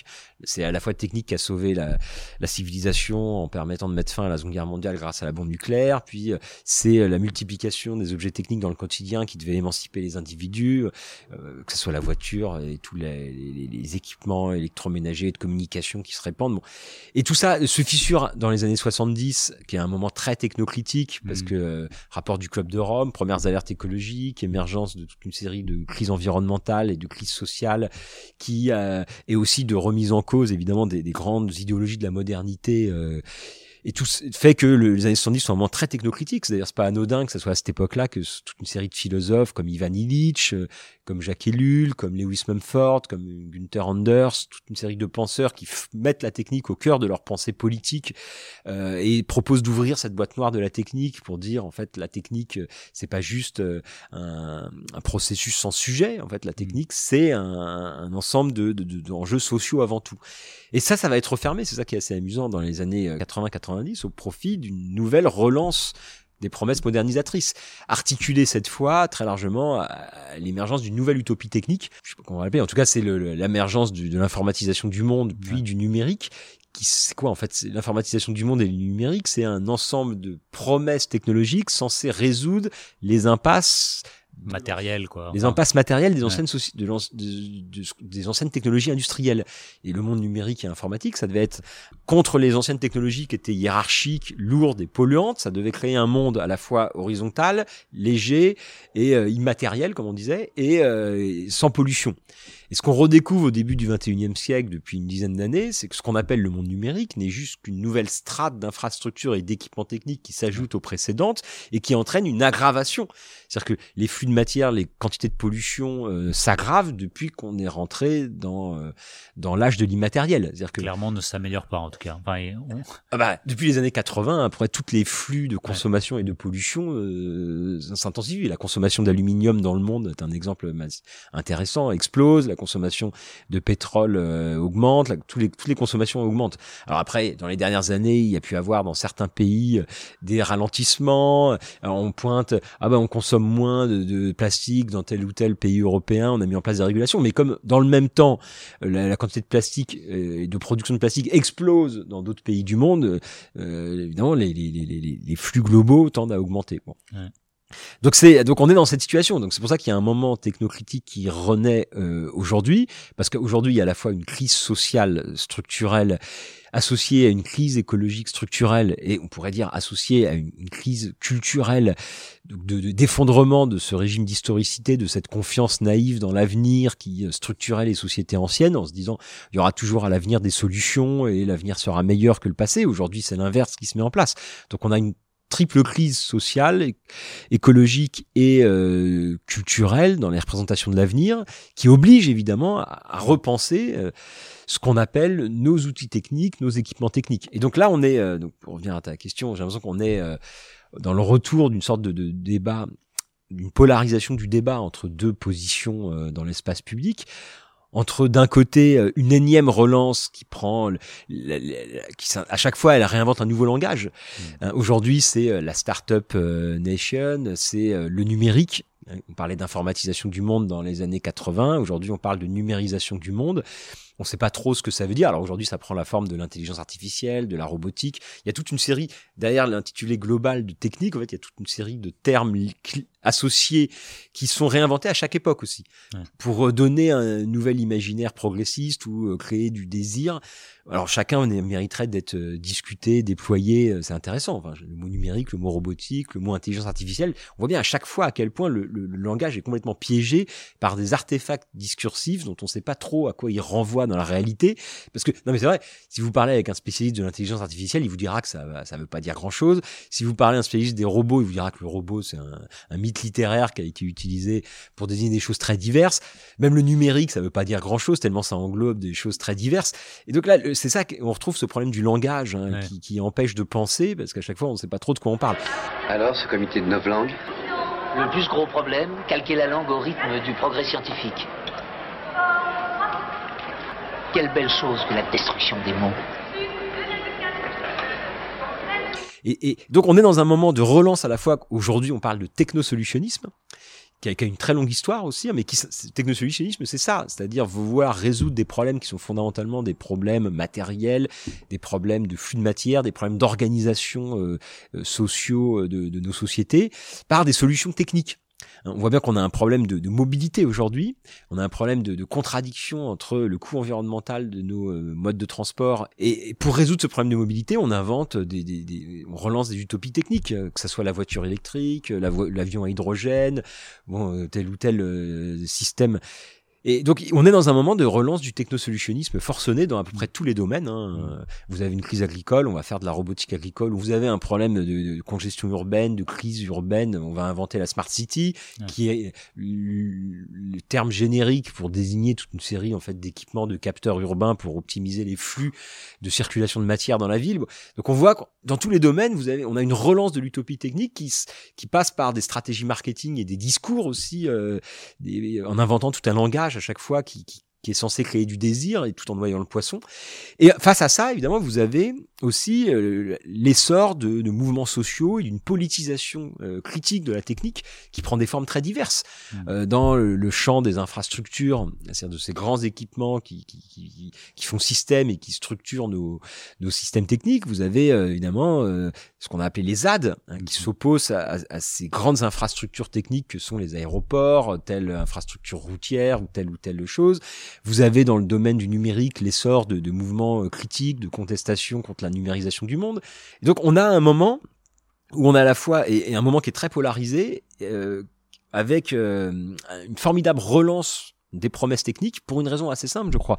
C'est que dans un moment de désarroi, d'incapacité à agir sur le monde, notamment du fait d'une dérégulation, d'une mondialisation qui fait que les États et la possibilité de réguler sont devenus très faibles parce qu'on est dans un marché mondialisé et très concurrentiel finalement, les États sont démunis. C'est-à-dire que la crise sociale aujourd'hui, elle est majeure et elle est liée évidemment aux désindustrialisations, à la mise en compétition à l'échelle globale. Donc, les, politiques publiques, on ne peut pas recréer du plein emploi. Et face aux enjeux environnementaux massifs, Finalement, face à ces enjeux qui nécessiteraient en fait des réorganisations en profondeur de nos modes de vie, mais dans ce qu'ils ont de plus intime, ouais. dans nos rapports au monde de ce qu'ils ont de plus intime, les défis est tellement gigantesque qu'il est infiniment plus facile de relancer la promesse technosolutionniste. C'est-à-dire pour un homme politique, dire je vais vous installer la fibre et je vais mettre un plan d'investissement de 30 milliards dans la filière hydrogène, ça permet de montrer qu'il agit pour transformer le monde et pour répondre aux impasses.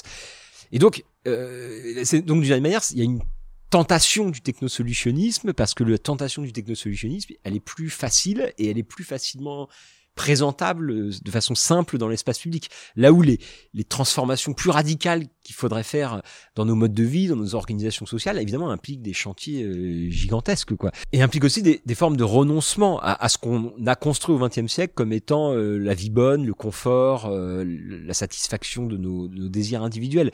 Et donc, et non, face à cela, à la fois, c'est ces renoncements et ces réorganisations plus profondes de nos, de nos manières de vivre, le technosolutionnisme apparaît comme une sorte de, de panacée miraculeuse. Mais c'est une mauvaise manière de poser les choses, parce que la technique n'est pas la, la solution. Hein, la technique, ce sont juste des outils, des, des équipements pour accompagner en fait des euh, transformations de nos organisations sociales. Mmh. Donc l'enjeu, c'est pas d'être pour ou contre la technique, ça n'a aucun sens. L'enjeu, c'est de comprendre qu'on ne peut pas euh, séparer la société de la technique. Peut-être pour euh, essayer de boucler ça, quand je vois le, que ça soit les ZAD, que ça soit euh, l'autoroute A69, que ça soit euh, les low-tech, les ateliers paysans, etc., etc., il y, a deux choses envers la technique. Un, renoncement de la technique actuelle.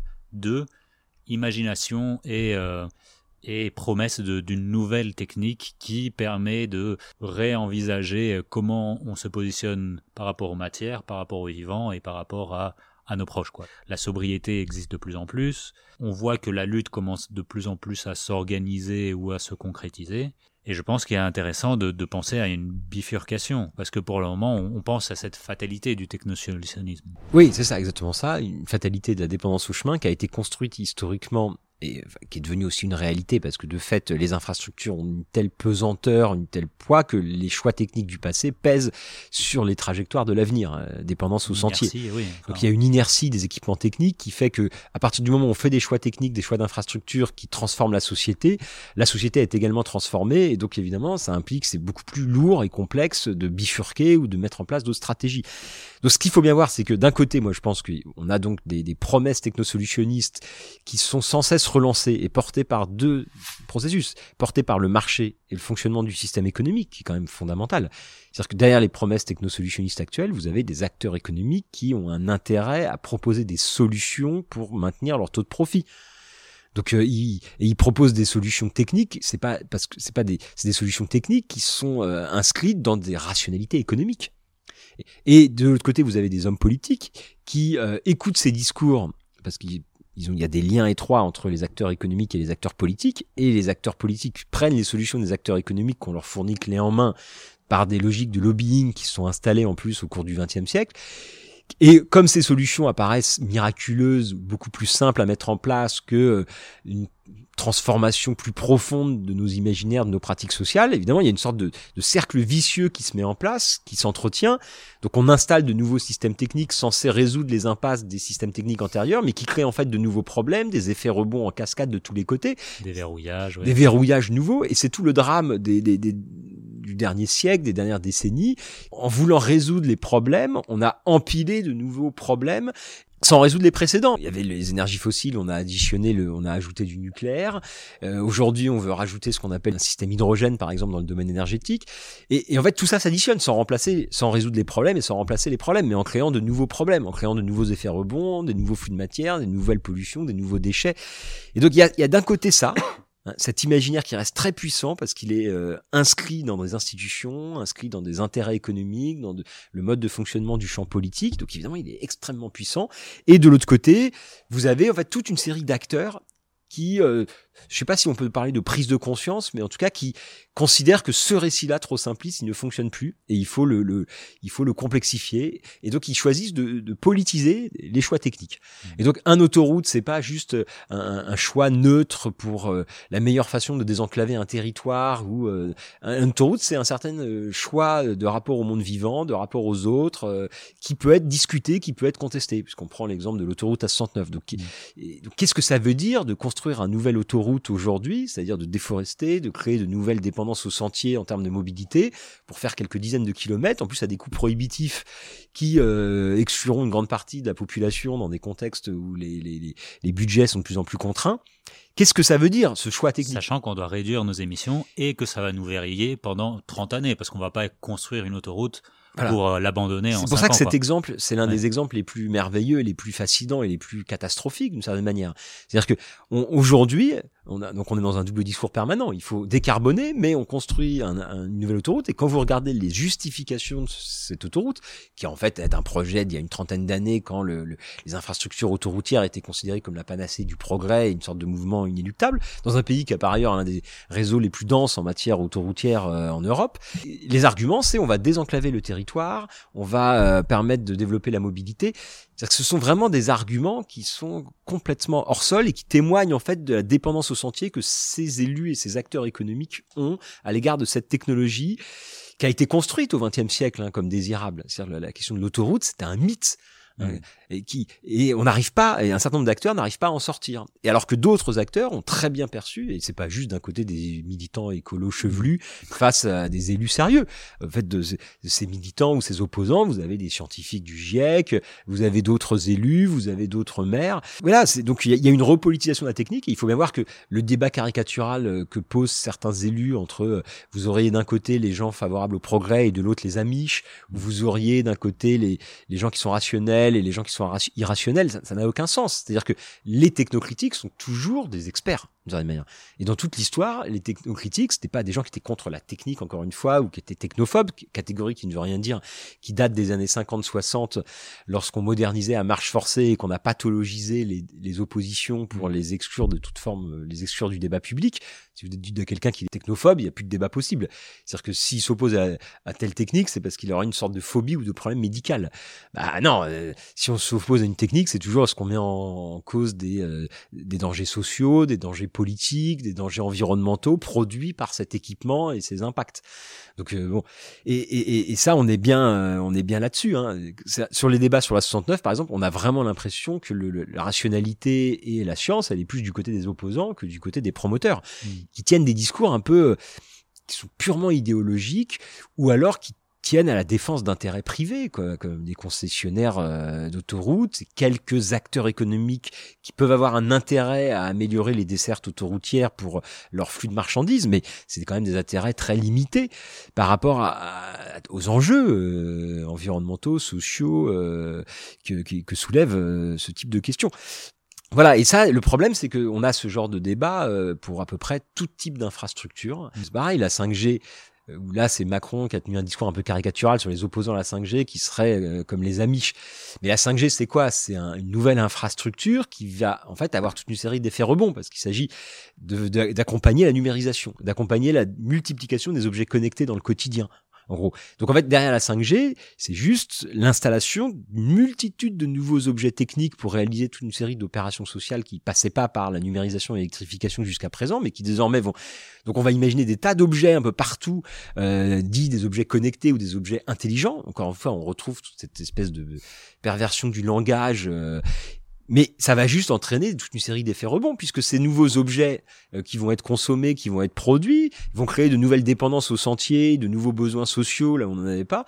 Donc c'est en cela que la, la question de la 5G, euh, l'enjeu c'était moins de savoir si ça allait euh, rendre malades les gens avec les ondes. C'est-à-dire qu'on a insisté sur ces dimensions sanitaires pour disqualifier et décrédibiliser les opposants, alors qu'en fait l'enjeu majeur de la 5G, le problème majeur, c'est que ça allait créer l'infrastructure qui allait permettre le déploiement d'une multitude de nouveaux objets euh, euh, techniques qui eux-mêmes allaient avoir des coûts environnementaux. Voilà, toute technique est un débat, toute acceptation et utilisation, ça veut dire qu'il y a eu, de manière démocratique ou pas, un, choix, et que aujourd'hui, tout nouveau euh, projet d'infrastructure, projet d'utilisation ou pas de technique, doit également se repolitiser un maximum. C'est peut-être le message que je retiens le, plus de, de, de ce qu'on dit et que il faut juste aussi utiliser, bon, aussi l'histoire à bon escient. Ça ne veut pas dire que l'histoire va nous, tout nous apprendre, mais en tout cas, qui a eu ces réactions, qu'elles existent, que qu'on ne qu'on vit pas dans, dans un espèce de- d'isolat où on peut pas euh, défendre nos opinions et défendre euh, euh, notre mode de vie euh, contre de- ces, ces machines infernales. Enfin, il faut recontextualiser tout ça. Pour conclure, peut-être que en- pour rebondir sur ce que tu viens de dire, j'ai Ouais. envie de dire deux trucs, euh, enfin deux choses. La première, c'est sur l'utilité de l'histoire que Ouais. tu viens d'évoquer. C'est intéressant parce que quelle est l'utilité de l'histoire? Je pense que l'histoire en soi, euh, son utilité principale dans tous ces débats, c'est d'essayer de clarifier les termes Mm. du, de la façon dont on pose les sujets et surtout d'essayer de comprendre comment se sont installées ces dépendances au sentier. Parce que ces dépendances qui nous enferment, que ce soit la dépendance aux fossiles, la dépendance aux infrastructures, la dépendance à un certain nombre d'objets totems comme l'automobile, ce qui sont ces dépendances qui nous empêchent d'imaginer d'autres bifurcations. L'histoire nous rappelle que ce sont d'abord des dépendances qui sont récentes. On a l'impression que euh, finalement c'est consubstantiel à l'humanité, qu'un un homme c'est un être bipède dans une voiture avec un smartphone à la main Ouais. et que il peut pas y avoir d'autres formes de vie, d'autres rapports au monde que celui-là. Comme si c'était aujourd'hui on en est là. C'est-à-dire que c'est devenu un droit fondamental de, de l'humanité. Même pas 30 ans quoi et que maintenant le smartphone a 15 ans euh, la démocratisation de la voiture a 50 ans. Bon, donc on est on voit bien. Donc l'histoire a déjà comme première fonction de dénaturaliser nos évidences hein, et de nous rappeler qu'on peut vivre différemment euh, et on a vécu différemment dans le passé. On pourra vivre on vivra différemment dans l'avenir. L'idée c'est pas de dire qu'on va revenir au passé parce qu'on revient jamais au passé. L'idée c'est de nous donner de nouvelles libertés pour imaginer d'autres avenirs sans se laisser absorber par les avenirs qu'on veut nous imposer par euh, des intérêts politiques et économiques qui peuvent être contestés. Et il y a un autre point évidemment que je pense majeur, peut-être au, terme de notre discussion, qui est finalement la question le message principal, c'est que le choix technique ne s'impose pas par, sa, par son évidence interne ou par les discours publicitaires euh, qui les accompagnent. Les choix techniques, en fait, il faut trouver les moyens, les mécanismes de les, les, les, les rediscuter collectivement en fonction de fins qu'on se donne. À cet égard, la, la convention citoyenne, elle est très intéressante, par exemple, mmh. parce que tu, on a rassemblé des citoyens dans une salle, on leur a expliqué les tenants et les aboutissants du problème, et ils en ont tiré des conclusions qui pourrait paraître comme radical et qui même y compris dans les choix par exemple d'usage euh, dans la nécessité de taxer certaines pratiques euh, de certains objets techniques certains Bon, je pense le plus évident, c'est évidemment des pratiques techniques ostentatoires comme la possession d'un jet privé, euh, les grandes croisières à l'autre bout du monde, toute une série de choses qui évidemment doivent être régulées. Mais toute société, la singularité d'une société, c'est de réguler les choses. C'est-à-dire c'est de créer des interdits, des frontières de ce qui se fait. Et c'est pas euh, c'est pas scandaleux, c'est que toutes les sociétés ont toujours fonctionné comme ça. Une société, c'est on impose des, normes en fonction de fins euh, collectives qu'on se donne. Et donc qui, voilà, la technique a été un peu exclue de ces modes de délibération sociaux parce qu'elle a été pensée, elle a été un peu abstraite de la société comme une sorte de réalité autonome qui devait nous apporter euh, abondance. Donc une fois qu'on a compris ça, aujourd'hui, il va falloir trouver les moyens de redomestiquer euh, ces processus techniques. Il y a plein de formes. Donc c'est ce qu'on observe aujourd'hui, c'est-à-dire on observe une repolitisation. On observe par exemple plein de mouvements, euh, que ce soit les low-tech, euh, des associations comme l'atelier paysan qui visent à réarmer technologiquement les paysans pour qu'ils soient moins dépendants du marché et euh, des, des vendeurs de grosses machines. Donc, et, on trouve ça aussi, la, la vogue des des euh, des Fab Labs ou des ateliers d'auto-réparation où il y a tout on sent à la fois d'un côté un mouvement d'expropriation qui se poursuit et en même temps un mouvement de, résistance qui est multiforme entre des luttes sociales des résistances collectives euh, qui visent à politiser certains grands projets spectaculaires comme euh, euh telle telle autoroute ou telle autre infrastructure de ce type et des micro luttes locales sous forme de bifurcation individuelle de volonté de se réapproprier une, un savoir-faire sur les outils on voit que le, le, le, il y a plein de portes de sortie possibles. Le problème, c'est que la situation politique et les rapports de force économiques ont jamais été aussi complexes, difficiles et inégalitaires hein, dans un contexte de géopolitique troublé, dans un contexte de, de concurrence internationale exacerbée, dans un contexte aussi de puissance d'un certain nombre d'acteurs qui proposent en fait leurs solutions techniques et qui les imposent à la société. Les GAFAM dans les dernières années ont été des espèces de géants qui ont refermé les possibles potentiels de ce qu'aurait pu être euh, les outils technologiques, les outils informatiques. Et, et c'est ça en fait l'enjeu aujourd'hui, c'est de réouvrir le champ des possibles techniques en cessant de se laisser imposer les techniques de l'extérieur, mais en euh, trouvant des mécanismes institutionnels, des mécanismes de délibération, des mécanismes de conflit aussi, pour remettre ces conflits et ces délibérations au cœur même de, de techniques. Et c'est la seule manière d'inventer un monde vivable qui sera nécessairement un monde dans lequel il y aura des techniques, qui sera nécessairement un monde dans lequel il faudra restreindre. En fait, le problème c'est que euh, la technique des 150 dernières années a cru qu'on allait créer une sorte de seconde nature artificielle qui nous détacherait des flux de matière et des, flux du, du, monde vivant, et que cette seconde nature artificielle ferait de nous des espèces de surhommes, euh, avec une définition très limite et très pauvre de la liberté, comme la possibilité de développer notre puissance d'agir à l'infini pour satisfaire nos désirs individuels et nos, euh, nos aspirations. En fait, c'est pas ça la liberté. La liberté, c'est les lois qu'on se donne à soi-même à l'intérieur de certains cadres et via des délibérations collectives à partir de ces cadres. Et ce qu'on est obligé de retrouver aujourd'hui, c'est ce sens des limites, ce, cette compréhension du fait que euh, nous ne sommes pas tous des surhommes pouvant euh, satisfaire nos désirs individuels sans nous soucier de l'impact que ces désirs individuels ont pour le reste du monde, parce qu'on a cru pendant 150 ans, mais c'était juste parce qu'on disposait d'énergie fossile à, à, bas coût, qu'on exclut et on excluait les rejets toxiques. On ne voyait pas les problèmes environnementaux que suscitaient ces rejets toxiques, on les, on les invisibilisait en permanence. Et aujourd'hui, c'est tout ça qui ressurgit. Donc on peut plus, voilà, on peut plus vivre euh, dans une espèce d'insouciance dans laquelle on a vécu. Ce qui veut pas dire qu'il faut revenir au passé, ce qui veut pas dire qu'il faut euh, tout abandonner, ce qui veut dire qu'il faut réinventer des formes de vie adaptées à, à la capacité de, à la capacité des, des, des écosystèmes dans lesquels on avec lesquels on interagit. Et c'est juste cette espèce d'évidence qu'on est en train de redécouvrir aujourd'hui, mais évidence qui, a tout, qui a été le propre de toutes les sociétés humaines. Donc on, sort d'une parenthèse historique qui a été glorieuse d'une certaine manière et en même temps catastrophique. Et euh, il faut qu'on trouve une manière de, sortir de cette parenthèse avec le moins de, dégâts possible. Quoi. Une euh, recommandation de, lecture. ou de film pour cet imaginaire euh, qui, qui nous promettent un un monde plus juste ou quelque chose comme ça enfin. Peut-être juste envie de il y a tellement de livres potentiels. Enfin je veux dire c'est ça aussi le, paradoxe et le drame de l'époque à laquelle on vit. On vit dans un moment assez passionnant euh, d'un point de vue intellectuel d'un point de vue de, de réouverture du champ des possibles et de réouverture même de, de l'imaginaire. Il y a, il y a plein de choses qui s'écrivent. Le, le drame c'est qu'il y a une déconnexion croissante entre euh, la diversité des idées des propositions des expérimentations des choses qui qui, qui s'expérimentent euh, partout et euh, les processus macro qui poursuivent qui se poursuivent comme avant euh, et, et, ça c'est vraiment le, le, moment de disjonction de la réalité dans lequel on est qui est assez terrifiant hein, euh. alors moi je suis en train de lire un livre passionnant qui peut-être ça n'a rien à voir avec le schmilblick mais alors s'il faut donner un titre je dirais le livre que je suis en train de lire en ce moment d'un philosophe anthropologue Van Doren qui s'appelle Le monde dans une coquille, qui est une réflexion sur la modernité à partir des escargots. c'est un livre fascinant sur l'extermination, l'élimination des escargots et sur euh, la richesse, la complexité du monde vivant de ces escargots. Et il propose, et en fait, c'est l'une des espèces qui est euh, qui, qui, disparaît le plus à l'échelle du monde et qui est la moins euh, prise en compte. Et donc c'est voilà, c'est une liste, ça s'appelle Tout un monde dans une coquille, qui est une, une sorte d'anthropologie, de, philosophie de la modernité au prisme de l'expérience des escargots, notamment des escargots d'Hawaï. Et en fait, il, il propose toute une histoire de la militarisation, de euh, la colonisation à partir de l'impact que ça a eu sur euh, les escargots et leur élimination à peu près complète. Et je trouve ce, livre assez fascinant parce qu'à partir de quelque chose qui pourrait paraître parfaitement, euh, parfaitement minuscule ou anodin, il arrive à reconstituer une histoire de notre monde et de ce qu'on en a fait dans les deux derniers siècles.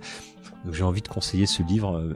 Bah, c'est très bien pour le moment alors. Merci à vous également de, de réfléchir avec nous et puis n'hésitez pas à poser des questions. Enfin, je sais que c'est un débat plus qu'autre chose. On aura certainement une deuxième partie un jour et puis euh, peut-être un autre épisode qui vous permettrait d'éclairer tout ça, celui avec Sabine Barle, on a parlé de des deux derniers siècles et des agencements socio-métaboliques. Euh, merci beaucoup euh, François. Merci à toi.